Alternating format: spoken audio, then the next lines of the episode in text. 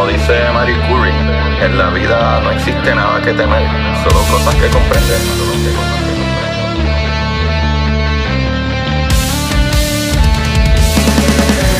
Recuerden correr y buscar la manera de aprender que más le divierta.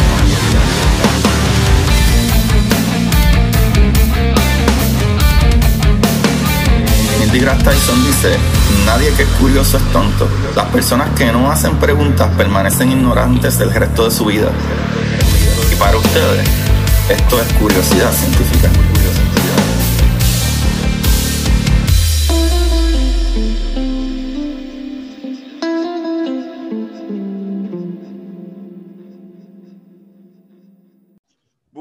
Curiosidad Científica. Bienvenidos sean todos nuevamente a su programa de curiosidad. Aquí, como siempre, habla su host Agustín Valenzuela, trayéndole no solo las maravillas del universo, sino las personas maravillosas del universo. Y estoy súper emocionado porque a mí me encanta hablar con científicos y personas mucho más brillantes que yo. Pero el día de hoy tengo a, a una invitada que fue la primera invitada del podcast, literal, fue la que dijo sí desde un principio y yo creo que fue la que me impulsó desde el momento en que ella me dijo que sí. Y en aquel momento ya estaba a punto de terminar su doctorado o conseguir el grado de doctorado, eh, si no me equivoco. Eh, entraremos un poco más de detalle más adelante, pero tengo el honor, el privilegio, la suerte y todas esas cosas maravillosas que, ¿verdad? Las energías del universo ¿verdad? Eh, eh, están funcionando a mi favor. Y tengo el honor de presentarle a la doctora, a la doctora Patricia Hernández Resendi, PhD de astrofísica. Patricia, bienvenida. Hola, hola. No, pues muchas gracias por volverme a invitar al podcast. ya siendo doctora, ahora sí. Sí, sí. Y, quiero dejarles saber a todos que vamos a hablar de un tema súper brutal. Vamos a hablar de algo tan brutal como que hay una máquina creada que hace micrometeoritos y, y condrita y unas cosas que van a saber que eso. Y eso está brutal. Pero hace, ¿verdad? Eh, unas semanas atrás fue la Semana de la Mujer en el Trabajo y, ¿verdad? Hubo el Día de la Mujer y, y todas esas cosas maravillosas. Y creo que es un poco difícil encontrar, eh, hoy en día es mucho mejor, muchísimo mejor las mujeres que se les reconoce el valor en la ciencia y antes era un poco difícil. So, quería tocar antes que todo un poquito de tu proceso de, eh, hablamos una vez en, en capítulo anterior de cuando te enamoraste, ¿verdad? Cuando visitaste en un espacio, eh, ¿verdad? Que miraste a, a, la, a la estrella y dijiste, wow, ¿qué es esto? Pero desde ese punto en adelante, si quieres darnos un detallito, porque creo que no todo el mundo puede ser un PhD en astrofísica. Por favor, Patricia, cuéntanos tu historia. Bueno, eh, sí, la voy a resumir también un poco. Vayan a escuchar el, otro episodio, el, el, primer episodio también. Este, pero, pero yo desde que entré a la carrera de física, que es, un, es el, el grado, el, eh, que en Estados Unidos es el undergrad, este, pues yo quería ser astrofísica, ¿no? Yo entré a la, a, la, a la, carrera de física, pero siempre con esta visión de ser astrofísica. Entonces, cuando terminé, eh, más bien desde que empecé la carrera, me empecé también a empapar en cosas de astronomía para ver si sí era lo que me iba a gustar. Y entonces hice pues muchos veranos de investigación, hice em, eh, cursos de, verano, ¿no? Que, o sea, que son escuelas de verano que te vas como a estudiar a cierto instituto para empezar como a ver si realmente es lo que te gusta, el ambiente que te gusta también.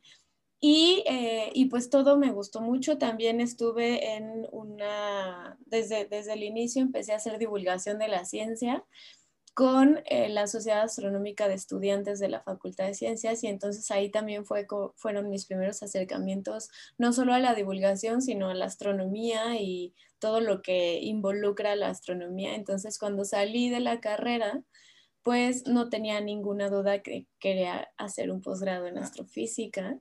Y afortunadamente, pues ahí mismo en CEU, aquí en, la Ciudad de México, está juntito el, el, Instituto de Astronomía, donde es donde se estudia este posgrado, donde primero tienes que hacer una maestría y luego un doctorado. Entonces, en la maestría me fue muy bien, la disfruté muchísimo, además de, si es una maestría pesada, obviamente, como yo creo que cualquier otra, eh, es mucha carga de trabajo, este, lo único bueno es que eh, pues te ofrecen eh, estas becas, estas scholarships para poder seguir estudiando y que solamente te dediques a estudiar y no tengas que trabajar además de estudiar, ¿no? Entonces, este tipo de becas, eh, bueno, existen no solo en México, existen en muchos lugares del mundo. Hay muchos otros que no, o, que no, que sí tienen que pagar como una colegiatura, cosas así, pero bueno, entonces... Eh, este tipo de becas te ayudan mucho justo a poder seguirte dedicando exclusivamente a tu posgrado. Y, este, y entonces a mí me gustó muchísimo, además de, yo siempre hablo que además de este proceso de aprender la astronomía ya realmente y aplicar todo lo que supe eh, de física en la carrera al espacio, eso ya es maravilloso porque ahora sí ya como yo le, yo le vi sentido a cada una de las cosas que aprendí en la carrera, porque yo justo lo que quería era todo aplicarlo al espacio. Entonces, la astronomía y la astrofísica eh, es para mí una de las ramas que contiene más física. De todas las ramas de la física, tiene un poquito. Entonces, eh, electromagnetismo, hay espectroscopía, hay óptica, hay también un poco de química, bueno, mucho de química, de hecho. Este, hay hasta biología, ¿no? Con la astrobiología. Entonces es un área bastante completa, bastante bonita, también tiene muchas matemáticas, obviamente, pero además de eso también se hace una familia muy bonita, porque al ser estudiantes de posgrado, que no somos muchos, y que todo el tiempo tenemos que estar como juntos estudiando y ya tienes como tu oficina ahí, se hace un ambiente también muy bonito de como una hermandad astronómica muy bonita. Y en ese contexto, de hecho, fue que surgió Astrofísicos en Acción. En este contexto de estudiantes del instituto, que estábamos todos juntos siempre y que a todos nos gustaba hacer divulgación de la ciencia. Em, y después eh, terminé la maestría, me fue muy bien, eh, fui la mejor de mi generación y tuve una medalla, eh, una medalla que se llama Alfonso Caso, que es em, pues un reconocimiento que da la UNAM. Y em, porque realmente yo creo que esa medalla sí me la merezco porque realmente si lo veo en perspectiva es la época académica que más disfruté en mi formación como científica, porque realmente todas las tareas, aunque fueran muy pesadas y así, siempre quedaba súper encantada. Hasta hacer exámenes me gustaba, o sea, sí, me pasé de, de nerd. Está súper. me pasé de nerd porque realmente me gustó mucho. Pero eh, otra cosa importante es que también empiezas a hacer investigación desde la maestría y en el doctorado ya solo te dedicas a la investigación, ya no haces tareas, exámenes, ya no tomas clases. Hay algunos posgrados en los que sí, hay algunas universidades que sí tienen en su plan de estudios seguir tomando clases durante el PhD, pero en, en la UNAM no. Ya te dedicas completamente a tu investigación. Y eso también es algo muy diferente, eh, es un golpe diferente de tú como estudiante porque realmente a un estudiante de doctorado nunca le, si le preguntas, ¿cómo vas? ¿Cómo vas en tu PhD? Es bien difícil contestar eh, porque no sabes, hay muchas veces que no sabes cómo vas, vas bien, vas mal, o sea, tú sigues trabajando, pero pues no sabes, ¿no? Entonces, ¿qué es lo que está pasando? Y lo que me sucedió a mí es que yo entré muy motivada porque justamente yo empecé a trabajar en esta creación de esta máquina desde que estaba realmente en la licenciatura, cuando estaba terminando mi servicio, más bien cuando estaba terminando la carrera, hice mi servicio social y comencé a trabajar en ese laboratorio eh, para ayudar a la creación de la máquina. No había nada. Entonces, eh, mi servicio social fue básicamente ayudarles a cotizar muchos de los instrumentos y de los y pues de las, los materiales que se tenían que mandar a, manufacturar o a pedir o a comprar para, este, para que se comenzara a, armar la máquina, ¿no? Y toda entonces la calibración de esta máquina que, que le, ahora le llamamos Citlalmitl, que es eh, eh, el vocablo náhuatl para meteorito. Brutal. Este, mm, bueno, para, para formar Citlán, pues fue muchos años. Y entonces yo durante la maestría también estuve ahí avanzándole. Eh, la, esto, esta cuestión de crear una máquina nueva, em, no nos la sacamos del, de la manga, ¿no? O sea, está inspirada en otras máquinas, ah, pero tratamos obviamente de este, hacerle cosas diferentes o cosas que las otras máquinas no tenían. Y entonces, eh, por ejemplo, la manera en cómo se mide la temperatura es nueva. Eh, para, ese tipo, para ese tipo como de máquinas que hay con láseres. Este, eh, también la formación de condros, o sea, una máquina especial, especial para hacer condros y micrometeoritos. En México no había, en toda Latinoamérica, ¿no? Entonces, este, pues obviamente sí nos costó también mucho trabajo la cuestión del dinero, porque lo explico luego en mis historias de Instagram, eh, que, luego también hacer, hacer em, ciencia experimental em, es bastante a veces frustrante cuando no tienes el dinero suficiente para todo lo que quieres hacer. porque entonces no te, no te alcanza el dinero para comprar todos los, instrumentos que realmente quieres o necesitas. Y entonces tienes que o improvisar y hacerlos tú, o sea, haz de cuenta, ir comprando todas las partes y después armar tú tu propio arreglo que quieres, que ya se vende, que ya está, pero que si lo compras así es cinco veces más caro y entonces tú tienes que armar tus propios arreglos, pero eso también implica mucho más tiempo porque tienes tú que programarlos, que ver que si funcionen y si no funcionan tienes que cambiar el arreglo, por ejemplo. Eh, esa es una de las cosas. Y la otra de las cosas es obviamente también que eh, si se acaba el dinero, pues te tienes que esperar em, a que salga una nueva convocatoria para, seguir pidiendo dinero y seguir armando tu máquina. O, em, y mientras empezar a hacer lo que puedas hacer con ella, ¿no?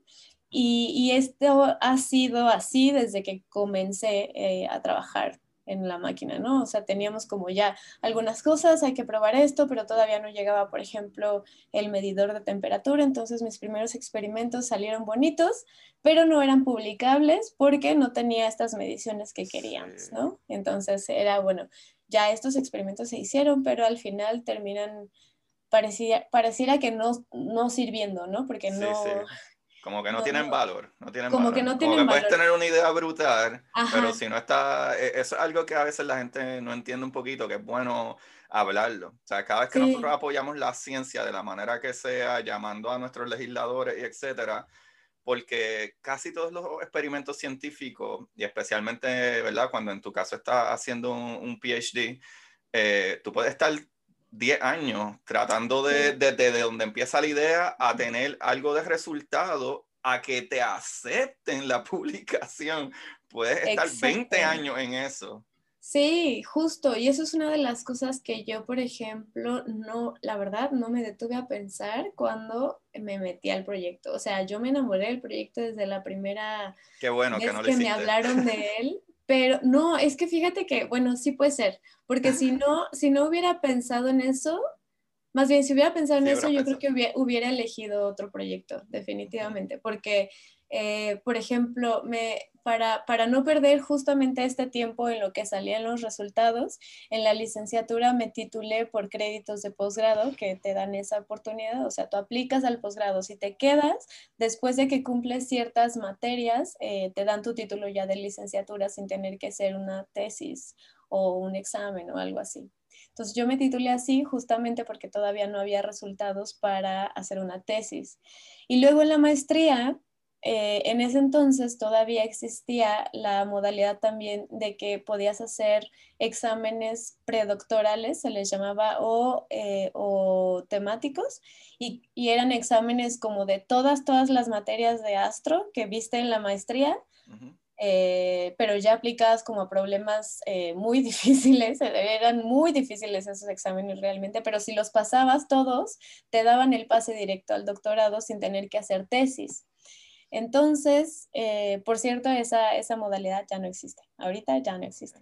Porque realmente mucha gente no los pasaba, ¿no? Y, se estresaban y todo. Y también decían que por esta parte también es mucho más conveniente por pues, por cómo es el sistema de la ciencia actualmente, que, eh, que publiques a que te estés preocupando por estudiar para esos exámenes, ¿no? Entonces, eh, pero, pero en mi caso creo que, creo que hubiera sido una, eh, o sea, fue una buena opción que existiera porque realmente todavía no teníamos como, como experimentos que dijéramos estos, ¿no? estos son los que este, nos van a servir para publicar. Entonces me titulé así, haciendo esos exámenes, este, los pasé todos y, eh, y, tuve este, este pase directo al doctorado. Y entonces, em, pero yo, yo pensé que ya en unos dos, tres semestres ya iba a tener mi primer paper publicado porque yo según ya iba muy avanzada la máquina y todo esto. Y, y según también eh, todos los experimentos que había hecho ya eran publicables después de cierto tiempo pero resulta que hicimos el primer paper y nos lo rechazaron. Hicimos un segundo paper y nos lo rechazaron. y entonces eso, eh, la verdad, comienza a frustrar muchísimo. En primera, porque ya no son solo los retrasos también experimentales de los que hablábamos ahorita, sino, sino de que realmente sientes que entonces, ¿qué estuviste haciendo todos estos años si no está funcionando lo que estás haciendo, ¿no? y no lo está aceptando la comunidad científica. Em, entonces, al final, eh, junto con mis asesores, eh, decidimos cambiar de estrategia y enfocarnos mejor en publicar la máquina en vez de publicar eh, los fundidos de la máquina, los análogos de la máquina. Ah. Porque em, ya teníamos esta idea antes de hacer este, este paper, pero sí queríamos hacerlo después porque se supone que eh, como mi posgrado es de astro, tenía que tener cosas más como de astro, astronómicas y no tan instrumentales. Pero ya después, cuando, cuando también el posgrado vio que no publicaba y no publicaba, me dijo, no, ya publica lo que quieras, lo que sea, ya. publica algo. sí, publica algo. Y también el mismo posgrado, pues te comienza a presionar, ¿sabes? Porque ellos también siempre son calificados conforme este, sus alumnos se gradúan a tiempo o no se, gradúan a tiempo. Entonces, para ellos también era de, ya, ya, publica lo que quieras. Y entonces me aceptaron que publicara el artículo de la máquina, nos pusimos a escribirlo y ese fue el que estábamos, eh, lo mandamos justo antes de, la, de que comenzara la pandemia. Y en lo que eh, pues nos respondieron y hicimos las correcciones y todo y así, en septiembre ya se publicó, bueno, fue aceptado, se publicó en septiembre y gracias a eso ya me pude titular del doctorado. Tengo un amigo, me parece gracioso que tengo un amigo, eh, Manolo Mato, que él tiene un podcast que se llama Cucubano Podcast. Y Manolo, eh, él me dice que él, o sea, cuando él habla de, de, ¿verdad? Cuando va a hacer tu tesis o etcétera, él dice que te van a devolver el, tu tesis o tu paper un montón de veces y el momento en que te lo devuelvan y está casi igual que cuando le entregaste la primera vez, ahí, ahí es que pasa. Cuando te lo devuelven y parece igual a lo que había hecho de un principio y te lo han cambiado tanto que terminó pareciendo como era un principio.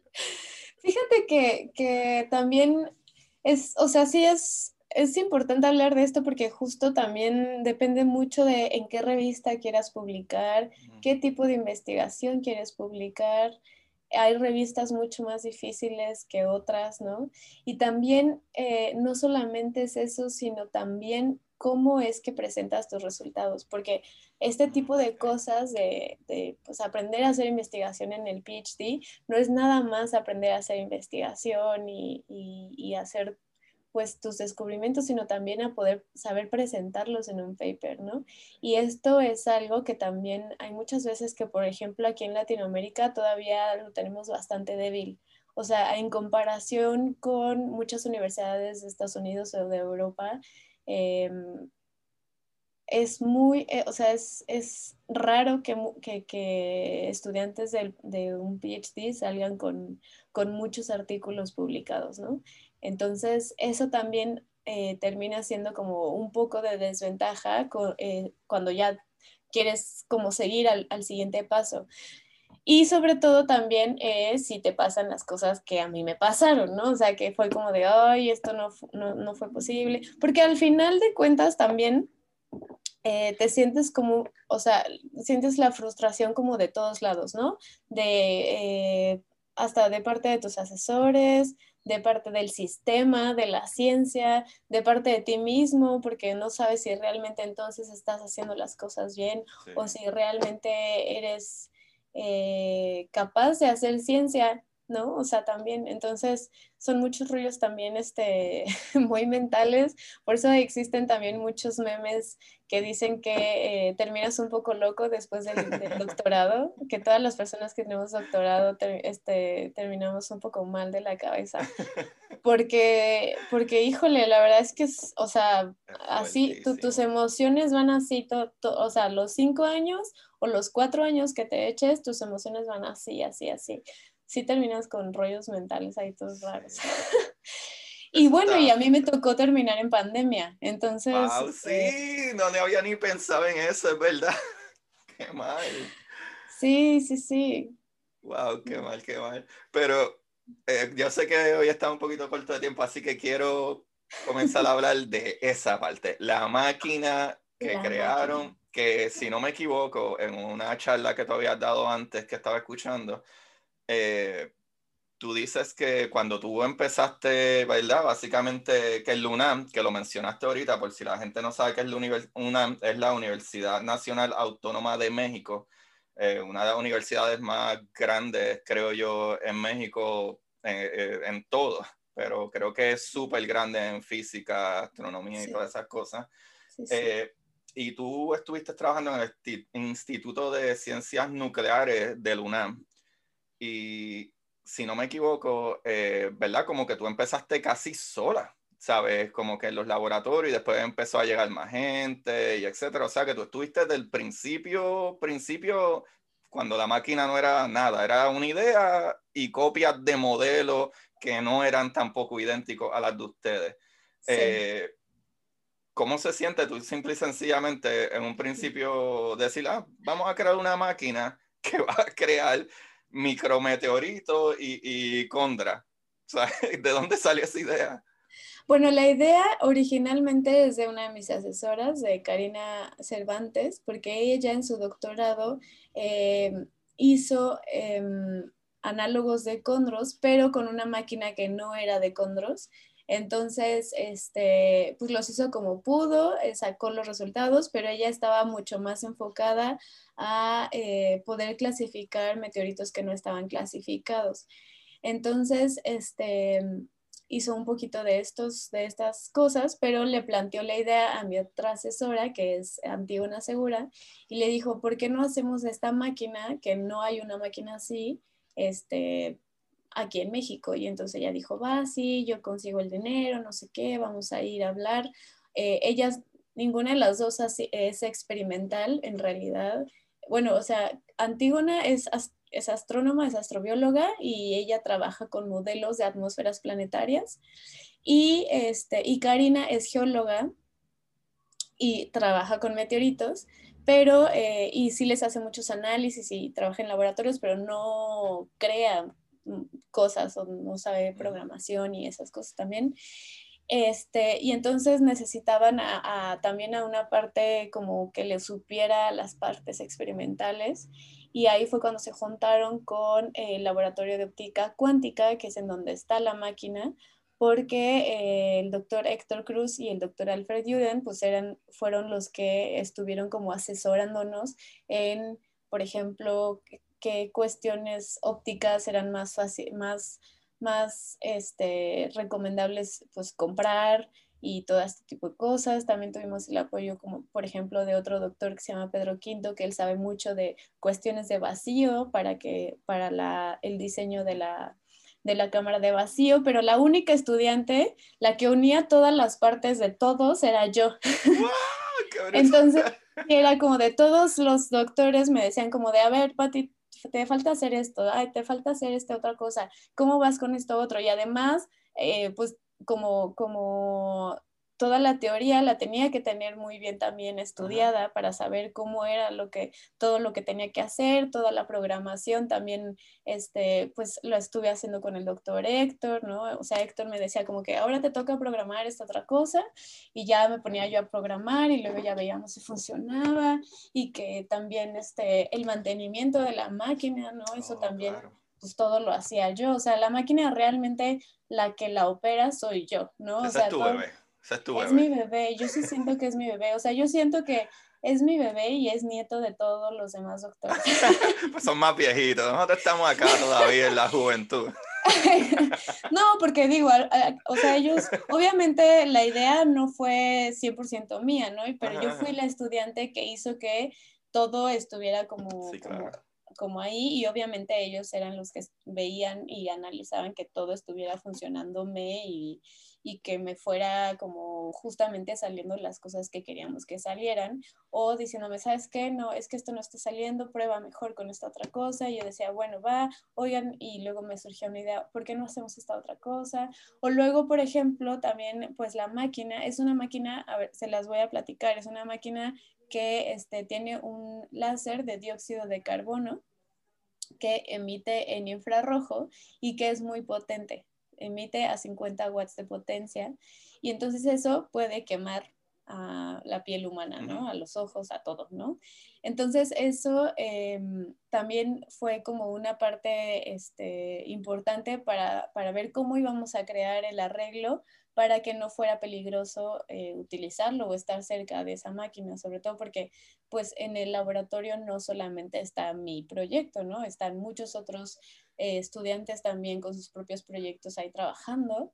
Todos son de óptica cuántica, yo soy la única que no hace óptica cuántica en ese laboratorio, este, pero tenía, o sea, la seguridad de todo el personal, pues también tenía que estar ahí, ¿no? Este, y entonces también cada, hubo, hubo veces que sí les decíamos algo, ¿saben qué? Si necesitamos hacer una prueba con el láser eh, al descubierto y teníamos que sacar a todos del laboratorio y ah, hacer las pruebas, este, em, desde afuera, ¿no? mover eh, el, el, láser desde afuera para ver que todo esto estuviera funcionando bien y estarlo caracterizando. También eso aprendí muchísimo, ¿no? Que, que, que cuando haces experimentos tienes que caracterizar muy bien cada uno de los instrumentos que estás utilizando para ver que estén midiendo las cosas correctamente o que estén midiendo las cosas como tú quieres que las miden. Entonces, calibrar, este, o sea, calibrar. Em, sí, porque la gente. Ajá, porque la gente a veces no sabe que tú puedes. Tú en las películas laser le disparan y hacen hoyos y qué sé yo, pero laser se, se utilizan para un montón de cosas, hasta para, enfriar cosas, ¿sabes? La gente piensa en calor cuando piensa en laser, pero dependiendo, ¿verdad?, qué rango tú utilizas el láser, puede derretir o solidificar o enfriar, o los láseres están brutales. y, es mucho trabajo. Definitivamente imagino, ¿verdad? Que tiene que, todas esas cositas tienen que estar calibradas, ¿verdad? A un punto perfecto para básicamente eh, imitar, si puedo utilizar esa palabra, eh, las condiciones las que Gracias, gracias. Sí, las condiciones. Y justamente las condiciones que estamos tratando de crear eh, son dos. Eh, si hablamos de condros, lo que estamos tratando de crear son condiciones parecidas a las que estaban en el disco protoplanetario eh, donde se formó el sistema solar. Y la otra es simular la entrada atmosférica de un micrometeorito, que es justamente pues un choque con una atmósfera, ¿no? Un choque, entonces, que hace que la temperatura de, de del cuerpo en sí pues crezca brutalmente y luego ya vaya decayendo, eh, dependiendo obviamente de los modelos que se han reportado en la literatura también. Entonces, este, pues era mucho eso, ¿no? O sea, lo que yo digo es que a mí me gustó porque yo no soy buena para las rutinas. a mí no me gusta como que todos los días sean iguales, la rutina así.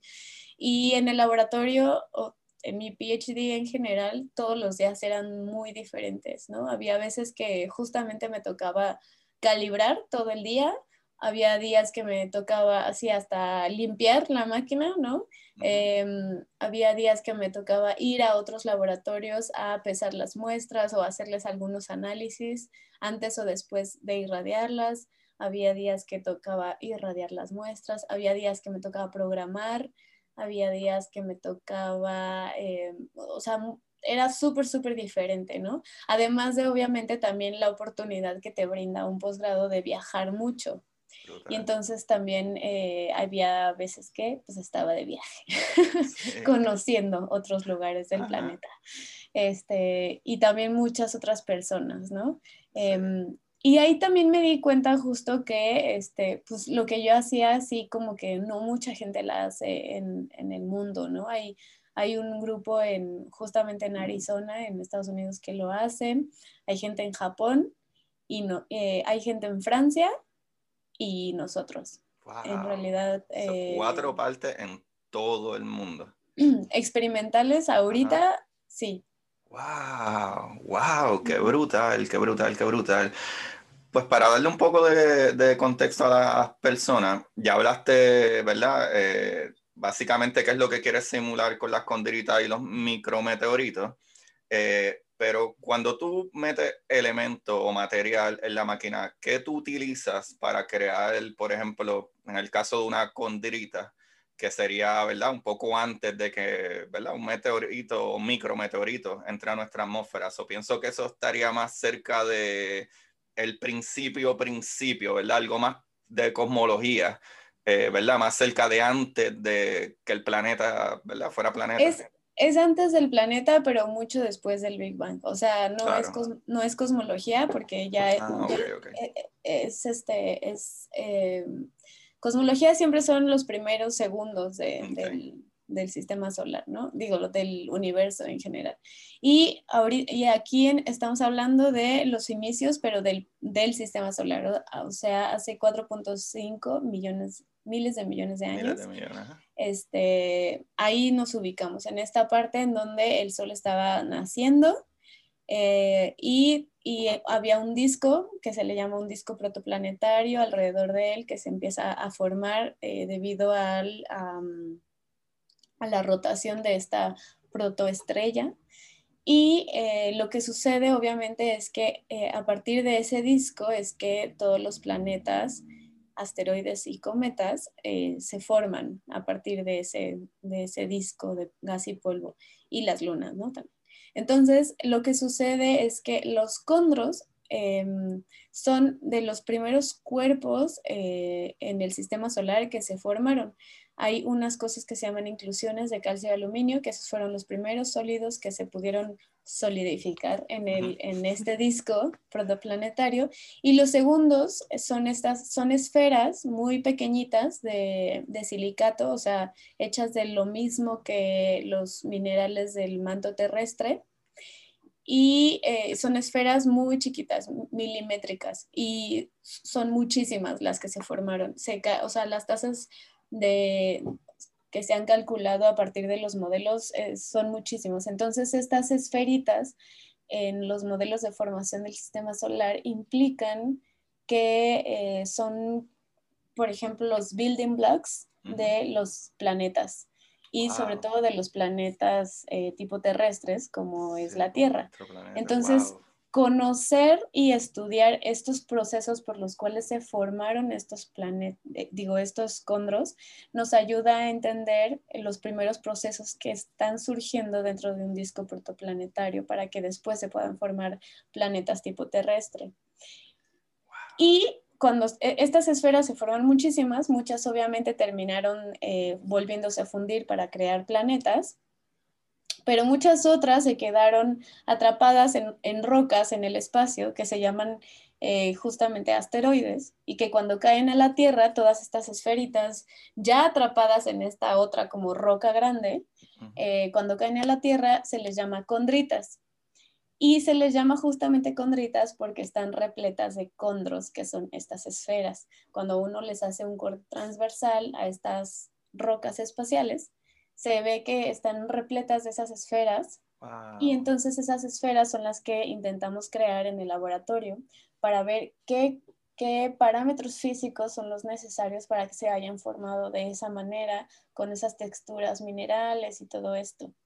Entonces, este es el como, como lo que nosotros queremos simular justamente en Citlalmitl, eh, la creación de estas esferas llamadas condros, y, eh, y poder simular, ay, perdón, este, no solamente eh, hay muchos, muchos tipos como texturales, de, hablando como de minerales, este, de condros y entonces lo que buscamos también es crear diferentes tipos de texturas dependiendo de los parámetros físicos que nosotros podamos ir moviendo ahí en la máquina. Y la segunda parte de, de o sea, más bien el segundo estudio, porque después, ahora ya nos hemos dado cuenta que aparte no nos, esta máquina no solamente puede funcionar para crear condros o micrometeoritos, sino para crear muchas más cosas de las cuales ahorita les puedo hablar. Este, pero, pero la segunda parte que es hablando de los micrometeoritos, esos sí son esferas, eh, más bien, esos sí son eh, eh, rocas muy chiquitas que, son, que vienen desde el espacio, que son milimétricas o de centímetros y que cuando caen a la Tierra pues ya quedan mucho más pequeñas, quedan igual fundidas, parecen igual este, esferas de silicatos fundidos y la pregunta ahí, lo que queremos responder es cómo es que cambia el material tan, o sea, el material chiquito, cómo es que cambia en su paso atmosférico. Eh, por ejemplo, si su composición química cambia mucho o si se mantiene su composición química o no. Eh, sí, imagino que por la temperatura, ¿verdad? Que coge al estar entrando por la atmósfera. Exactamente. Y cuáles son las texturas que pueden alcanzar a tener también dependiendo de toda esa historia térmica de cuando caen, porque eso también nos ayuda a poder em, eh, monitorear cómo es que está cambiando el material alrededor de la Tierra. Por ejemplo, si hay micrometeoritos de hace 300 años y tienen una composición química muy diferente a los, a los que están cayendo en la actualidad, por ejemplo, nos puede hablar de una eh, evolución en, en, todo este material que, que, está alrededor de la Tierra y que nos puede entonces también ayudar a saber cómo es que se está moviendo todo este material dentro de todo el sistema solar. Y mm. eso también nos puede ayudar como a, a, a entender mejor la dinámica de los asteroides cercanos a la Tierra y de todo esto así. ¡Wow! ¡Wow! ¡Qué fascinante! No, no, no tenía ni idea de que los cóndores estaban tan brutales. Eh, ah, bueno, esos son los micrometeoritos. Digo, sí, sí, sí, pero lo primero que explicaste era los cóndores. No, no sabía que literalmente tú podías cortar, ¿verdad? Un, un, asteroide y allá adentro podías encontrar este material, ah, ¿verdad? A diferencia de los micrometeoritos, ¿verdad? Que ya es otra cosa completamente diferente una vez atraviesa la atmósfera. Exacto. Te pregunto, eh, pues sé que estamos un corto de tiempo eh, y en verdad se nos ha ido súper rápido. no, pero todavía, todavía, tenemos, porque ah, son a las tres y media, pero mías, no tuyas. Ah, ok. Bueno, pues tú me alzas la mano y me haces. Ah, tenemos una hora. Ah, María, bendito sea Dios. Yo estaba viendo. Ay, bendito, ahora sí que voy a hablar. Ahora sí que voy a hablar. tú hablamos, tú hablas. Ah, María, qué felicidad. ok, pues mejor todavía. Eh, e, esta era mi pregunta. Eh, nosotros podemos encontrar también cóndros entrando a nuestra atmósfera, ¿sabes? Como que, o simple y sencillamente los cóndros entran más que en pedazos de asteroides, ¿verdad? Que no se destruyen completamente. O no micrometeoritos, a lo mejor se llamarían meteoritos. No, sí, se, sí se pueden encontrar. Obviamente es este es menos improbable, pero pues si por ejemplo un asteroide tipo Condrita em, choca con otro y son, eh, o sea, si, y, algún condro sale volando y después cae hacia acá, este, sí se han encontrado algunos micrometeoritos que vienen eh, de condros específicamente de condros, ¿no? Que cuando se les hace este análisis químico, se, este, se ve que tienen una composición muy, muy de condro y entonces se pueden considerar que vienen de condros directamente, pero realmente sí es como también un poco improbable porque mm, pues los condros normalmente está, o sea, lo que sucedió es que se formaron todas estas esferas por un proceso aún desconocido, un, un, proceso muy energético que sucedió varias veces dentro del disco protoplanetario, pero después de que se formaron todas estas esferas, también hubo mucho todavía gas y polvo ahí alrededor. Y conforme se fue aglomerando, se fueron haciendo rocas, donde este, todo este material esférico pues se fue también quedando con mucho otro gas y polvo. Ah, y cuando ya se enfrió, pues ya se hizo una roca donde se quedan ahí atrapadas todas estas Ajá, exacto, quedan como encapsuladas. Sí, sí. Sí, es como lo que sucede en los volcanes, los circones, que atrapan este material, ¿verdad? Este, que a veces es radioactivo y podemos decir, ah, mira, ese circón que apareció ahí, eh, podemos cortarlo y ver que adentro, ¿verdad? Hay un, ¿verdad? Ya se está, eh, ¿verdad? Está irradiando y podemos decir cuántos años lleva eso ahí y etcétera. So, imagino que algo parecido. Exactamente igual, así, así, justo así. De hecho, eh, digo, no exactamente igual porque no sé, o sea, las condritas no son rocas como, como el, las que vienen del magma, que se les, se les llama este, ígneas, pero los condros sí son ígneos porque sí provienen de un calentamiento y después de un enfriamiento, y las condritas eh, son como conglomerados, entonces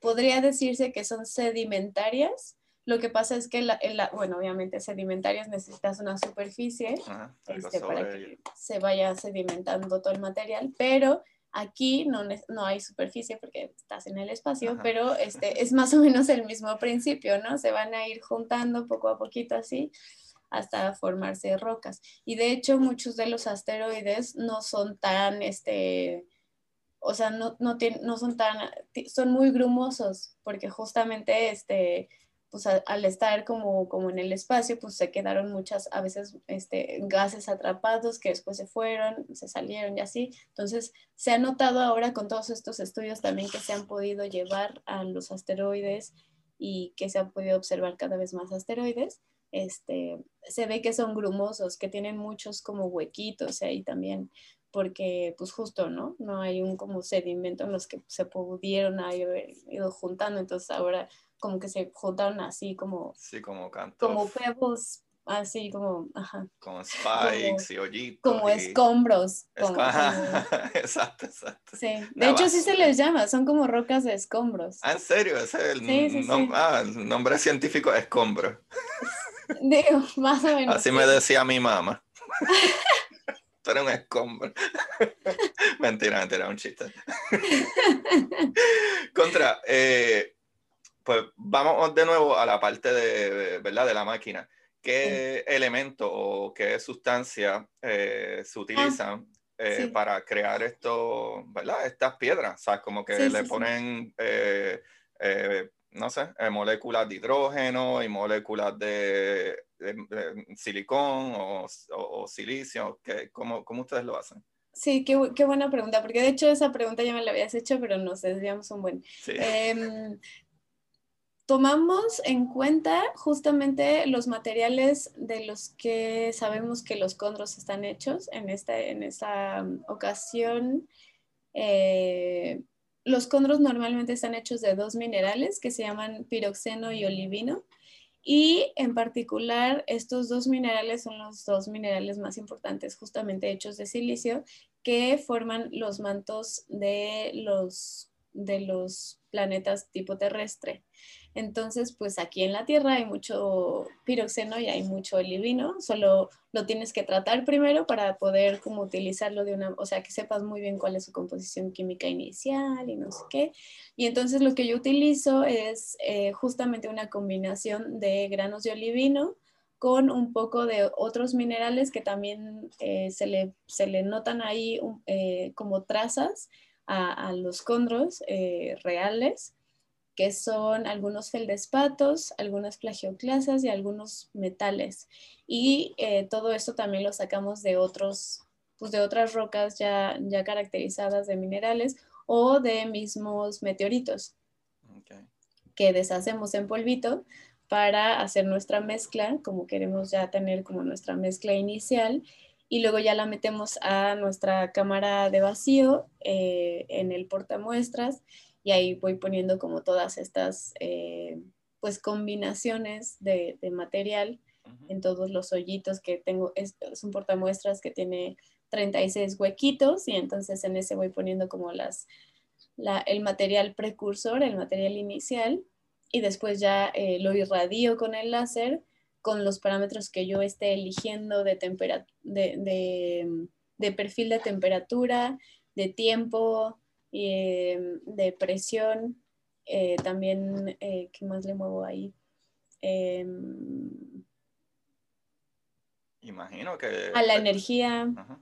Y, y entonces me pongo ahí como a jugar como a jugar, probando con todos, con muchos parámetros, ¿no? Y ver qué me sale. O sea, hay veces que no me sale nada, ¿no? También, o sea, hay veces, las primeras veces era como de, no, pues esta combinación de parámetros no me dio, ¿no? Y, y tienes que volver a otra vez ah, cargar el portamuestras, no sé qué, no sé qué, y ya hasta que dices, no, esta pues me dio bastante bien, y entonces ves todas estas esferitas que ya se formaron y las, las empiezas a llevar a otros análisis para ver si, si es cierto que se parecen a los condros reales, ¿no? Entonces la llevas primero a un microscopio electrónico, digo a un microscopio que se le llama estereográfico, después a otro que se llama electrónico, después a otro que es la microsonda electrónica de barrido, después algunos se van a otro estudio que se llama de espectroscopía Raman, luego otros se van también a, a petrografía, o sea, se van a muchos análisis, los llevo a muchos análisis hasta quedarme con los mejores, ¿no? Por ejemplo, en mi tesis ahí pongo que hice casi mil y al final en la tesis me quedé reportando los 16 eh, mejores, nada más. Ah, ok. O sea, no, no exactamente los 16 mejores, sino los 16 que ya eran, eh, o sea, que sí eran del grupo de los mejores, pero que aparte se decide, este, por ejemplo, si cinco me salieron completamente iguales, pues nada más uno lo llevo a todos los, los análisis, porque también cada uno de estos análisis le cuesta al laboratorio. Entonces, no me puedo llevar los mil a analizar. Entonces tengo que escoger cuáles son los, los buenos para analizar y todo esto también. Ok, so básicamente al principio, ¿verdad? Obviamente ustedes ya han analizado otros condros, pero ya ustedes sabían, ok, de esto en específico están hechos o ustedes, ¿verdad? Porque me dijiste tú pones diferentes materiales. No, estuvimos probando, estuvimos probando. Por ejemplo, las primeras, primeras irradiaciones las hicimos con puro olivino y aunque sabíamos que no iban a ser como muy, o sea, no tienen una composición muy realista, queríamos saber cómo funcionaba la máquina con puro olivino. Y después ya empezamos a decir, bueno, ahora sí, ya le vamos a poner estas otras cosas. Y obviamente también no somos los únicos que hacemos condros experimentales, entonces también basarte en, en gente, por ejemplo, que no ha usado tu técnica, pero que ya con otra técnica eh, pudo hacer eh, cosas muy parecidas químicamente a los condros, pues te vas a qué es lo que ellos utilizaron, ¿no? Para empezar, por ejemplo, a probar con esas combinaciones de material y este, pero ahora utilizando tu técnica, a ver si de verdad este, está saliendo lo que ellos reportaron o si te sale realmente este, como a ellos, ¿no? Si tu máquina puede, puede reproducirlos de una manera hasta mejor o, no, también, ¿no? Puede ser que, no y entonces le tengas que estar moviendo parámetros de composición también al material inicial. Wow, eso está súper brutal porque entonces me hace pensar en que ya que tú tienes estos condros o micrometeoritos también, pero por ejemplo en el caso de los eh, condros, ya tú los tienes comparándolos con, ¿verdad? Con muestras originales, ¿verdad? Con un condro que sí vino del espacio. Y tú dices, ah, pues mira, salieron igual. Y salieron igual porque esta es la temperatura, la presión, etcétera. O sea que eso me dice a mí que ya ustedes saben que, pues, 4.500 millones atrás esta era la temperatura, la presión. Exactamente. ¡Qué brutal! Oh my God, qué brutal, qué brutal. Wow, so ustedes nailed it, ¿sabes? Literalmente ustedes están replicando lo que pasó hace 4.500 millones de años atrás, o, ¿verdad? Para los americanos acá en mi lado, 4.5 billones. Pero pues me han peleado, porque no digo de las dos maneras. Sí, pero fíjate que justamente, y justamente todos esos parámetros que nosotros este, logramos ya decir, estas son las presiones, estas son las temperaturas, esto es lo que se necesita. Ahora los que hacen los modelos eh, de, formación de los planetas agarran esos, esas, esas temperaturas que ya decimos, porque esas son las que ellos tienen que utilizar como, este, por ejemplo, como em, condiciones iniciales para hacer sus modelos de evolución del sistema solar.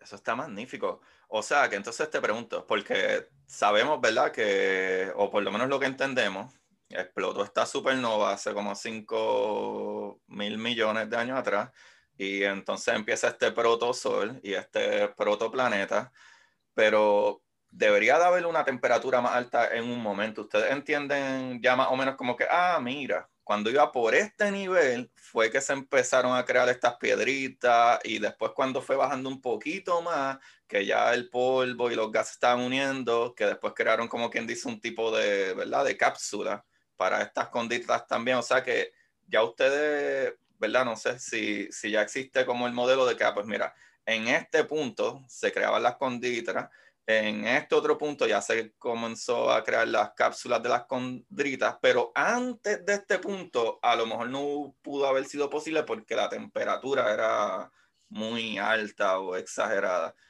Eso, eso también se descifra con este sí, Sí, pero más o menos. O sea, lo que, sí, lo que sí sabemos, por ejemplo, lo que te decía, es que fue un evento, o sea, no es que podamos decir, por ejemplo, del minuto tal al minuto tal ah, estaba esta temperatura. O sea, más bien, del, no del minuto, del año tal al año tal eh, estaba esta temperatura y luego fue bajando. Eso sí se sabe, pero en este caso, para que los cóndoros se hayan creado, eh, tienen que ser eventos muy energéticos, o sea, que, que calienten material, pero no todo el material, no todo el material del disco, eh, que, sean como, que sea un evento muy localizado, muy energético y muy breve, pero que tenga la capacidad de suceder varias veces. Porque haz de cuenta que, por ejemplo, si nosotros tenemos el, todo el disco protoplanetario así, este, los modelos entonces dicen que seguramente se formaron, eh, hubo un evento de formación de condros en este lado y después hubo otro evento de formación de condros en este otro lado y después aquí, pero no, fue algo que le sucedió a todo el sistema, a, todo el disco. Eh, fue algo que le sucedió solo a una parte del disco, pero que sucedió varias veces. Y eso, también este, y eso también se sabe justamente porque se han podido datar eh, eh, eh, los condros. Y entonces hay gente de esta comunidad de condros, que somos como 70 en todo el mundo, hay gente que, este, que lo que hace es datar los condros, ¿no? Este, con, estas, con estos modelos de decaimiento radiativo, de, de... Mira, aquí está mi perrita. Se parece a Luna, a mi perrita. y ella se llama Kimi, que significa sol. ¡Ah, qué brutal!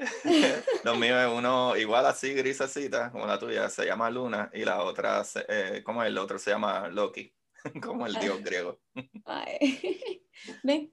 Mira qué linda. Aquí viene ya Contrario, me parece súper eh, importante, porque, eh, y me corrige si estoy mal, pero es que también eh, muchos elementos químicos y funcionan diferente en diferentes temperaturas. ¿Sabes? Que por, eh, ¿verdad? Por ponerle un ejemplo, mira qué chulo, Dios mío. es que la gente no. Yo voy a picar este canto y lo voy a poner en Instagram, porque es el mejor canto de la entrevista. Ay, qué chulito. y qué changos son, mano. Sí. Son demasiado inteligentes esos perros, exagerados. Yo he tenido otros perros, pero yo nunca había tenido un perro tan inteligente como los Schnauzer. Como los Schnauzer. Súper brillante. Ellos, ellos tienen hasta como un reloj, yo creo. Porque cuando eh, eh, ellos son las 6 de la mañana, a las 6 de la mañana van a la cama y te tocan la cama y son las 3 de la tarde, mira, eh, hora de que me saque porque tengo que comer. mira, mira si son inteligentes. No, que a las 7 de la noche eh, también los sacamos y literalmente a veces ellos no tienen ni que ir al baño, pero como ellos saben que si los sacamos es que le vamos a dar comida. realmente a veces ellos se paran la puerta, raspan la puerta, ábrame. Tú abres la puerta, ellos salen, miran y vuelven y entran como que ya, ya, ya salí, dame la comida. Son súper brillantes y literal, ellos andan con un reloj, eh, son, son ridículos. Sí, no, no. Y aparte, como saben que te tienen así. Sí, son bien manipuladores. Sí, son súper manipuladores. Son muy manipuladores. Ella es súper manipuladora. Y ahora en la pandemia se ha vuelto peor. Peor. Porque ya ahora es como la reina que quiere que todo el tiempo esté. Uno ahí así como, qué gusta usted. Sí, sí, sí. Eh, uno de los míos, el, si tú estás sentado él va y se te siente en la pierna. Pero entonces te, se te sube y, y te, ¿sabes? Como con la cabeza te mueve la mano como sobame. Y si paras de sobar, lo coge con la mano y te da como que sigue sobando. Yo no te dije que parara. Sí, exacto. Igualita. Igualitita. Eso está brutal, eso está brutal. Eh, ah, ya, ya, ya caí. Regresemos, regresemos. Qué buena está esta conversación. Me encanta mucho. Pero anyway, cosas cosas que la gente también tiene que entender, ¿verdad? Y me corrige, es que diferentes elementos eh, actúan diferente o están en diferentes estados de acuerdo a su temperatura. Que por un y de ejemplo, su posición en, el, en, el, en el, disco. Ajá, exacto, y eso hablando. Exacto, y eso hablando de, del proto, eh, eh, ¿cómo es? El disco protoplanetario. Ah, y también, eh, pero, por ejemplo, un ejemplo que puedo dar es como aquí, por las temperaturas y condiciones que hay, el metano es básicamente gasto del tiempo. Pero, por ejemplo, si tú vas a un sitio como Titán, literalmente los ríos y la lluvia y etcétera es de metano, lo cual, porque es súper frío. O sea, que eh, reacciona diferente. Y eso es algo súper brillante cuando tú estás hablando de las condritas, que necesita, ¿verdad? Un material específico que en el, ¿verdad? Como dijiste, que en todas partes en ese disco sucedió, pero no es que todo al mismo tiempo, es que, ah, mira, de casualidad esta parte aquí a lo mejor le enfrió más o tuvo las condiciones en ese momento y por eso se crearon esas ahí. Justo, y como, como lo, bien lo dices, eh, como ya se tienen muy bien estos modelos de, eh, dependiendo del disco, en qué parte del disco estés, puedes tener diferentes materiales eh, justamente sólidos o algunos pues ya, por ejemplo, muy cerca del sol, pues muchos, eh, los más volátiles se les llama, pues ya desaparecieron, o sea, cerca del sol este, el gas se disipó muy rápido porque la estrella comenzó a calentar. Y entonces más allá de lo que le llamamos la línea de nieve, fue es cuando este, todos estos em, la cantidad de sólidos crece brutalmente justamente porque llega a una temperatura el disco en el que ya pueden haber muchos más hielos y muchos más cuerpos este, que si estuvieran más muchos más materiales que si estuvieran más cerca este, serían gaseosos, justamente como dices, como el metano, ¿no? Entonces, por eso todos estos materiales son muy ricos, pero en, eh, en, a partir de Júpiter, ¿no? Porque, porque antes de Júpiter, este, sí existen, pero de una manera muy, muy, muy leve, porque pues la mayor parte de ese material se evaporó y se perdió, ¿no? Y eso también entonces, como tú dices, nos ayuda a saber en qué lugares se tuvieron que haber formado eh, los condros y después las condritas. Y entonces se sabe que más o menos alrededor de, a la altura de entre Marte y Júpiter se tuvieron que haber formado estos, estos condros. Los condros, las condritas ya, esas sí ya se, em, pudieron haber formado eh, a lo mejor hasta un poquito más eh, lejos, porque también tienen material volátil, como, como algunos este, hidrocarburos o así en, en muchas de estas condritas. Em, y también, pero también tienen material que se formó muy cerca del Sol, como son lo que te llamé, que le llamamos las ICAS, que son las inclusiones de calcio y aluminio. Entonces también entonces esto habla de que ya que se formaron muchos de estos materiales, como que hubo un mixing ahí en el disco. Entonces, toda esta información, esto es padrísimo porque toda, toda esta información se sabe gracias al estudio de estas rocas del espacio.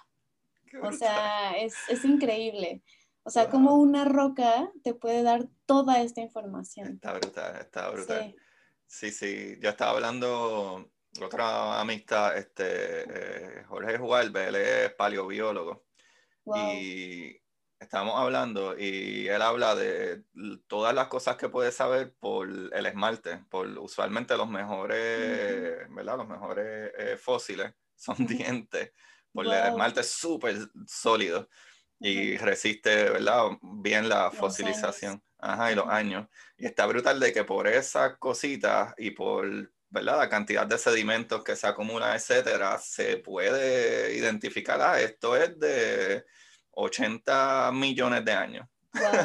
¿Sabes sí, cuando... qué bárbaro. Sí, está brutal porque en el caso, para mí es impresionante cuando, por ejemplo, nosotros estamos hablando y comparamos piedras que hay en Puerto Rico que tienen 120 millones de años. Y digo, wow, 120 millones de años. Pero después cuando tú piensas en el espacio, sí. condrita, ah, porquería, 120 millones de años, esa porquería. Está brutal. Es que brutal. sí, porque este justo, justo, porque gracias a esas a esas rocas tan, tan antiguas es que se sabe cuál es la edad del sistema solar. O sea, es, es increíble, es increíble, realmente es, es increíble. Sí. Pues, hablando de eso, ya que hablamos de eso, porque ustedes trabajan con, ¿verdad? Láseres de, entiendo yo, de alta energía y utilizan material que están medio comprimiendo ahí. ¿Cuál es, o sea, no hay algún peligro de radiación que pueda afectarlo ustedes, ¿verdad? O algo así. No, pues justo, justo por lo que, por lo que te contaba, que, o sea, sí es peligroso si lo, si lo tuviéramos expuesto al aire libre. Todo el camino óptico del láser está confinado por, por paredes de aluminio y entonces estas paredes nos protegen y también, o sea, la, la, muestra realmente está dentro de una cámara de acero eh, inoxidable, que es una eh, cámara de vacío, entonces es bastante choncha sus paredes, entonces eh, claro que tenemos que tener siempre muchísimo cuidado antes de prender el láser, que todo esté bien cerrado, ¿no? Porque, porque sí, o sea, sí pueden suceder accidentes, este, con los láseres potentes tú sabes que se tiene que tener muchísimo cuidado este, y sí, sí, definitivamente lo tenemos. Sí, por favor. Qué bueno que te tengo aquí, porque eh, quería como quiera hacerte otras preguntas más y probablemente vamos a volver de nuevo a una de las razones que escuché en otro, ¿verdad? Eh, eh, digo, no una de las razones, sino, ¿verdad? En otra charla que diste, estaba hablando de ¿verdad? Cuando trataste de poner tu paper, ¿verdad? O, tu artículo, eh, te lo rechazaban, pero una de las razones era por el equipo que estaban utilizando. Pero quiero preguntarte primero, ¿verdad? Porque muchas veces uno confunde esto y, y, yo incluso antes me confundí un montón, como que cuál es la diferencia entre un asteroide, un meteoro y un cometa que incluso muchas veces decimos, ah, hay lluvia de estrella. Y no es lluvia de estrella, hopefully que no sea lluvia de estrella, porque no, imagínate. Exacto. qué bueno que no existen las estrellas.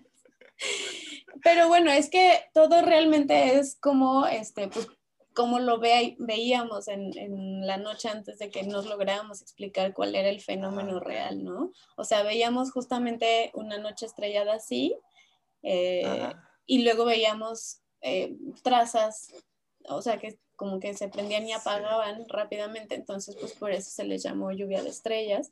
Pero en realidad lo que sucede es que eh, así, está, así está esto. Los asteroides y los cometas son, eh, están en el espacio.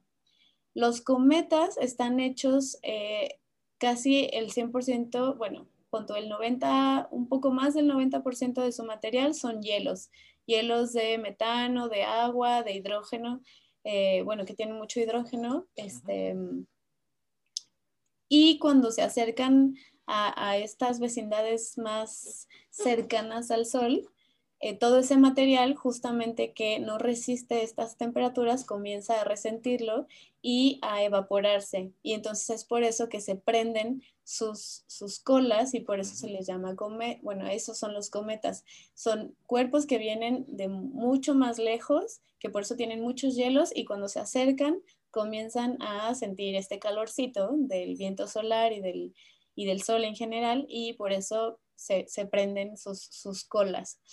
Los asteroides son también cuerpos, o sea, son rocas en el espacio, pero que todo este material eh, volátil pues ya no, lo tienen o nunca lo tuvieron o ya lo perdieron completamente y entonces pues no tienen esta, estas colas, ¿no? Son rocas, nada más. Em, y entonces, cuando los asteroides, cuando son más pequeños a un metro, esto depende también de cada autor. Hay muchos autores que los dividen dependiendo de su tamaño en diferentes, este, o sea, se los puede llamar de diferente manera. En mi caso, yo les digo que los menores de un metro ya no se les llama asteroides, sino se les llama meteoroides. Eh, y cuando son más chiquitos todavía, eh, se les llama micrometeoroides. Y estos, este, así se les puede llamar, pero son, todos estos ya son rocas, ¿no? Son silicatos que están en el espacio. Cuando caen a la Tierra, dependiendo de su tamaño y su composición y la velocidad con la que entren, eh, pueden formar como justamente solamente tracitas chiquitas que, que justamente podemos llamarle lluvia de meteoros eh, porque el, meteo, el, el asteroide, no lo voy a poner así, el meteoroide cuando está entrando se convierte en meteoro, porque el meteoro es este fenómeno lumínico de la atmósfera, pero cuando ya cae a la Tierra y cuando ya lo puedes tener como roca en la Tierra, pero que es una roca que proviene del espacio, aunque ya está en la Tierra, se le llama ahora sí ya meteorito. Wow, no sabía eso. Eh, o, sea, que es casi el mismo ingenio de cuando hablas de los volcanes, que cuando está dentro la lava es magma, pero cuando sabes lava. Exacto. es la misma piedra, pero de, acuerdo, ¿verdad? De qué evento de su vida, si puedo decirlo así, va cambiando su nombre. Exactamente. Wow, no sabía eso. entonces, algo brutal, algo brutal que volviendo entonces a tu estudio, porque esto fue como planeado. O sea, verdad que nosotros somos unos actores del carajo. Ya que estamos hablando, ¿verdad? De, los, de los micrometeoritos, porque ya pasó todo ese proceso y cayó en la Tierra. ¿Qué tú quieres estudiar o qué ustedes estudian comparando los micrometeoritos que crean con tu máquina a los que cayeron? Aparte que ya me dijiste de las composiciones químicas que pueden cambiar, ¿qué más tú le puedes sacar a, a ellos? Pues generalmente eh, las, las, composiciones químicas y las composiciones texturales. Eso es lo que más se busca, porque los minerales eh, solidifican y cristalizan dependiendo de el tiempo y la temperatura. Entonces, si, o sea, un mismo mineral, un mismo, ajá, un mismo, una misma composición química puede tener diferentes texturas dependiendo de cómo se enfrió, de su historia de cómo se enfrió. Eh, porque así se van formando justamente los minerales, eh, mm, se, definen como estas, estas eh, redes cristalinas de cómo se van conformando los átomos. Y, estas redes cristalinas este, tienen, tienen tiempos de, de crecimiento diferentes. Entonces, eh, hay, redes cristalinas que se, forman solamente con enfriamientos muy rápidos y hay redes cristalinas que necesitan mucho tiempo para poder formarse. Entonces, este, esto es lo que se puede estudiar y te digo, sobre todo son eso, las composiciones químicas y las composiciones texturales de luz. Nos dan ya mucha información, ¿no? Eh, y, wow, wow. Sí, porque... Sí, eso es normalmente lo que, lo que se estudia. Sí, sí, pero me parece brutal porque no había, no había pensado en, eso, que también dependiendo de cuán rápido se enfrió o no, o sea que tiene que haber una gran diferencia de un meteoro que cae y cae a lo mejor en un desierto que está frío, o si cae y cae en sitio tropical, o si cae directo al agua, imagino yo, entonces cambiaría un poco. No, no tanto porque los, los minerales, este, o sea, como, son materiales que eh, se funden a, presiones y, temperaturas altas, cuando ya llegan a la superficie ya quedaron totalmente cristalizados. Entonces ya no importa en qué superficie terminen cayendo. Ah, o sea, todo, todo sucede, este sí es un proceso mucho más rápido que lo de los condros. O sea, esto es un proceso de calentamiento y enfriamiento que dura menos de dos minutos de que comienza a entrar a la atmósfera y de que ya se enfrió. Wow, wow, sí, qué bueno, qué bueno que me corregiste, me encanta, me encanta, porque pensé que el material podía tocar material de aquí como el agua, que a lo mejor está más frío, o la tierra, que a lo mejor está más caliente. Por esos momentos ya... Sí, ya el momento que cae, ya eso está formado lo que se iba a formar. Brutal, brutal. Qué bueno que me corregiste. qué chévere, qué chévere wow, esta, esta, conversación ha estado demasiado buena, demasiado brutal. Y ahora, ¿verdad? Para casi terminar, quería hablar de que la máquina que ustedes hicieron es un poco diferente a las que usualmente, ¿verdad? Existen. Explícanos si puedes la diferencia de esta máquina, porque si no me equivoco, las otras máquinas más o menos que han existido antes es como un tipo de horno. Eh, ¿qué hay de diferente entre la máquina de ustedes y estos otros hornos? Y eh, en el momento que entonces ustedes presentaron su papel, creo que hubo problemas por ese mismo hecho. Cuéntanos un poquito de eso. Sí, bueno, justamente la mayoría de las personas que hacen condros experimentales o micrometeoritos experimentales utilizan hornos para calentar a los silicatos. Y aunque no somos las primeras personas que eh, se nos ocurrió utilizar un láser, ya llevaban muchas décadas en que no sucedía. Y nosotros nos preguntábamos el por qué también de que dejaban pues, de utilizar los láseres, ¿no? Eh, una de las cosas es porque también conforme la tecnología va avanzando, también la tecnología láser va avanzando y hay muchos instrumentos que también te pueden ayudar y, o sea, seguir ayudando a tener más controlado el uso de un láser, por ejemplo, o todos los parámetros que tienes que este, estar monitoreando para tener las temperaturas registradas y todo esto, ¿no? Entonces, en primera, eh, muchos de los experimentos los, utilizan los hornos. En segunda, muchos de los experimentos no registran las temperaturas in situ, o sea, no las registran así directamente, sino que ellos los, o sea, como son hornos, ellos ponen qué temperatura es la que quieren y cómo la van a ir bajando y entonces así lo hacen. Nosotros lo que hacemos con el láser es que eh, utilizamos el láser pero tenemos que estar seguros eh, y seguras. Mira, ya me está diciendo que tiene hambre. Eso quiere decir, mamá, quiero comer. Gente, yo sé que ustedes no están viendo esto, pero la perrita está ahí atrás con una cara de que ¿qué tú estás haciendo? ¿Ah? ¿Tú no ves que ella es mi tiempo y la está mirando mal, está brincando, haciendo como que dale, ¿qué tú haces? Te está viendo, José, te está viendo cómo me haces. ¡Wow! Ella miró en la cajita de juguete y dijo, no, pero es que no es hora de jugar, es hora de que me des comida.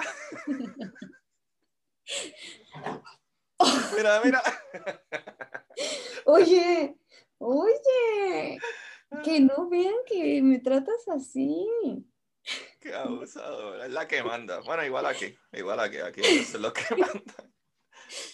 Espérame tantito ya, tantito.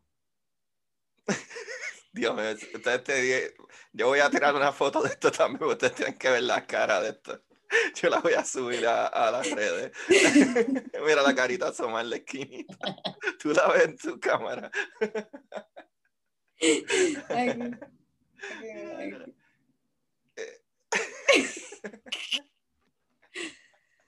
Qué tídera.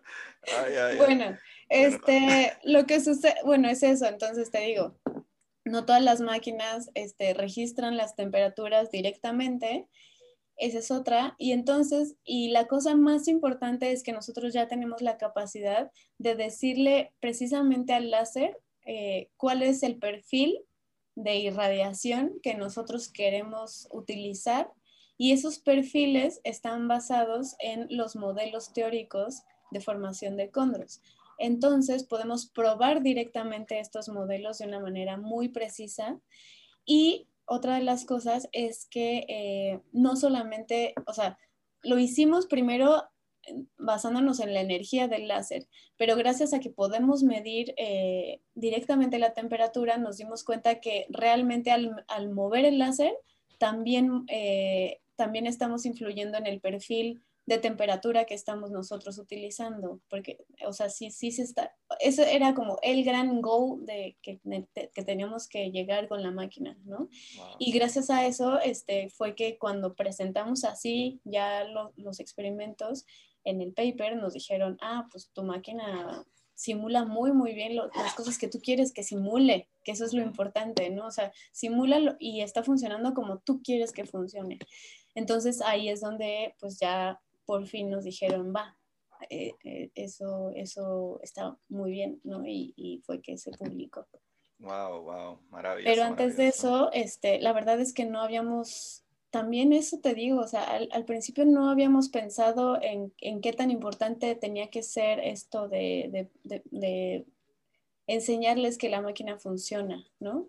Pensábamos que diciendo, utilizamos un láser, no sé qué, hicimos esto y estos son nuestros condros eh, fue que dijeron, no, pero ¿y si su máquina ni funciona realmente? ¿No? Eh, entonces fue que dijimos, ah, claro, tenemos que presentar primero la máquina, hacerle su, su presentación formal ante la sociedad científica para que se den cuenta que, o sea, que después los resultados que estemos publicando después con esta máquina sepan que vienen de, de esta máquina que está funcionando bien, ¿no? Que, que no es algo que, que justo pues no nos creían que, no, ah, no quiero decirlo así, no nos creían que fuéramos capaces de hacerlo porque tampoco quiero... No puedes decirlo así, no, puedo puedes decirlo así que se echaba. pero... pero no quiero ni, o sea, no quiero pensarlo también, ¿no? o sea, no quiero pensar que realmente fuera por una cuestión hasta racista o cosas así, ¿no? O sea, puede que sí, pero yo quiero pensar que no, ¿no? O sea, que realmente eh, nosotros no supimos presentarla eh, de una manera como correcta y en orden y después nos dimos cuenta que sí, ¿no?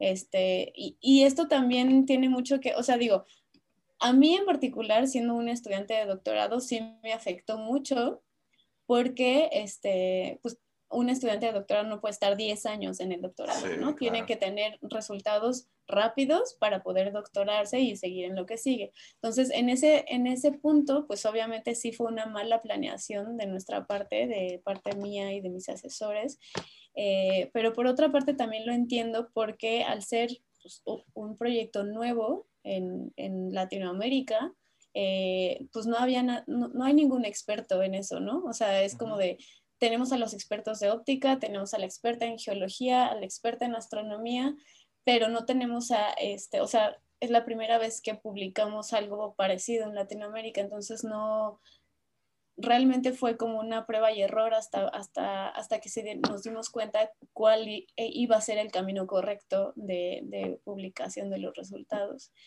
Eh, te digo, o sea, digo, puede, puedo decir que desafortunadamente me tocó a mí ser la estudiante con la que aprendieron, eh, aprendimos a hacer esto, pero también ahora, obviamente que ya pasó todo esto, pues obviamente sí veo que, que todas estas cosas, eh, pues sí van a tener que ser necesarias, todos estos errores, ¿no? Para, para aprender. Wow, pero eso, eso está súper brutal. Está súper brutal porque si te pones a pensar, básicamente tú eres la pionera de esta situación de la máquina, los estudios, eh, la primer básicamente artículos que aceptaron y pudiste probar, ¿verdad? Tomó más tiempo, para colmo cayó el COVID y mil cosas más y, mano, lo lograste, ¿sabes? Qué brutal, ¿sabes? Especialmente como hablamos creo que antes de comenzar el capítulo, eh, que antes las mujeres en la ciencia hacían maravillas, pero era súper, súper difícil que se les reconociera. ¿Sabe? Yo creo que la única que medio se lo dieron, porque hasta Rutherford dijo que ella era la madre de la química, ¿verdad? Eh, eh, como Marie Curie, pero hay cientos de mujeres que han hecho maravillas y yo creo que Marie Curie es la única que dos o tres hablaban. Y está brutal que, Patricia, no sé si te percatas que tú eres la pionera de esto, ¿sabes? En este siglo. Y está súper brutal y te tengo que, ¿verdad? Te tengo que felicitar, no solo porque ahora eres la doctora Patricia Hernández, sino de que eh, eres pionera en algo que no sucedía en todo Sudamérica y, y, probablemente puedo decir Latinoamérica, ¿verdad? Que yo sepa, porque básicamente puertorriqueños o mi lado dos caribeños no hay tampoco. O sea, nosotros tenemos buenísimos ingenieros en NASA, tenemos eh, eh, buenos científicos, pero yo creo que no existen, eh, ¿verdad? Otras personas que están haciendo ese trabajo y, wow, está brutal, ¿no? O sea, no, no, sé si te percatas de lo grande, la grandeza y lo brutal de lo que tú acabas de hacer, ¿sabes? Y de verdad que muchas, muchas felicidades muchísimas gracias por darme la oportunidad de tener esta conversación maravillosa.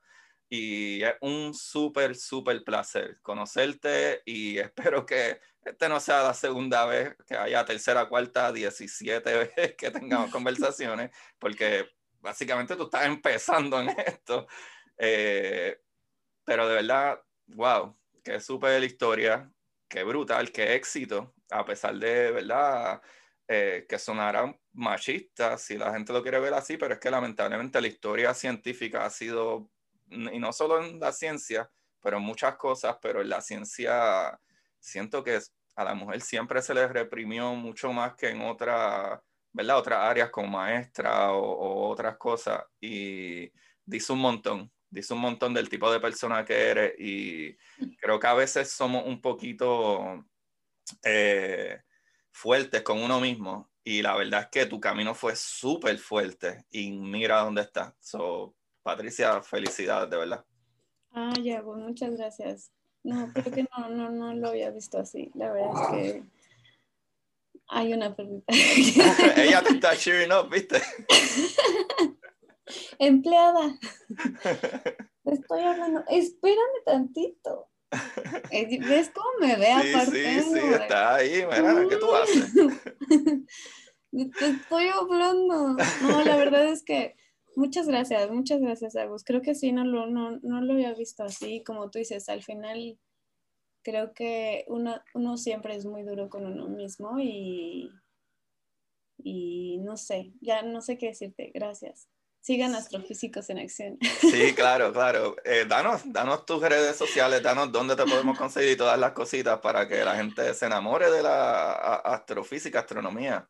Eh, bueno, pues em, a mí me pueden seguir en Instagram como Trish-Luna. Ahí este, estoy yo y todas las preguntas que tengan me las pueden hacer. Siempre estoy compartiendo también pues, cosas de mi vida diaria, ¿no? O sea, no, solamente las cosas como científicas. Eh, próximamente estoy muy contenta porque próximamente ya nos avisaron ayer que próximamente ya vamos a poder regresar al laboratorio a trabajar después de más de un año de no ir al laboratorio. Eh, pero además, pues de ser científica, pues también me gusta mucho el arte, eh, bailo y patino y me gusta mucho estarles compartiendo como todo, todo lo que soy, ¿no? Porque no nada más soy científica. Y también soy divulgadora de la ciencia, eh, ya llevo bastante tiempo. Eh, y con el proyecto con mis dos amigos y socios, con Norberto y con Zeus, tenemos Astrofísicos en Acción, que es un canal de YouTube. Así que también los invito y las invito a, a suscribirse al canal porque realmente eh, no solamente nosotros, también tenemos otros colaboradores que nos encanta hacer divulgación de la astronomía y la, hacemos eh, con mucha pasión. Entonces, eh, no solamente en, YouTube, también nos pueden encontrar en Instagram y en Twitter y en Facebook y próximamente en TikTok. ¡Eh! Así que los invito y las invito a seguir Astrofísicos en Acción también y compartir, como dice Agus, nuestro, nuestra pasión por el cosmos. Brutal, brutal, brutal, brutal. Corillo, eh, a mí ya ustedes me conocen como Agustín Valenzuela, gracias a los que le dieron play por primera vez a esto. Eh, ya escucharon todas las redes de Patricia. Eh, y búsquenme a mí en Curiosidad Científica Podcast en Instagram y Curiosidad Científica en Twitter. Y pueden ir a Amazon y conseguir mi libro, Curiosidad Científica del Universo en arroz con habichuelas. O sea, sencillito para que entiendan un poco de física básica. Y nada, como siempre les digo, busquen la manera de aprender que más les divierta. ¡Chequeamos! Y para ustedes, esto es curiosidad científica.